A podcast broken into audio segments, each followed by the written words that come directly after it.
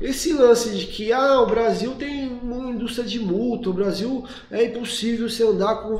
Cara, uma coisa eu te garanto: o cara que dirige de forma conservadora, de uma forma segura, concentrado no, realmente no trânsito, ele vai tomar muito menos multa do que o cara que dirige de forma agressiva falando no celular.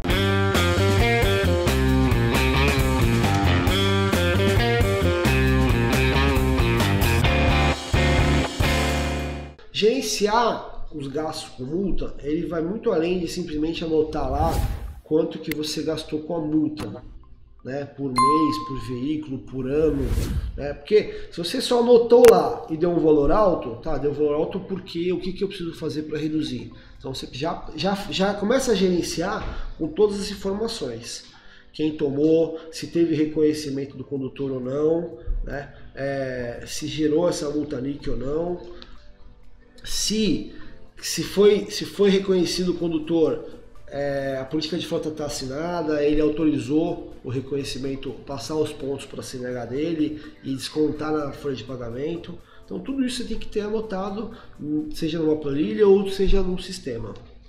É, além disso, a gente tem um assunto interessante aqui sobre multas, né? Multa é uma coisa que não deveria existir se você for pensar. E, e, é engraçado ficar gerenciando uma coisa ruim, né? Então, você tem que fazer ranking. Você tem que premiar os caras que têm menos multa. Esse lance de que ah, o Brasil tem uma indústria de multa, o Brasil é impossível você andar com. Cara, uma coisa eu te garanto.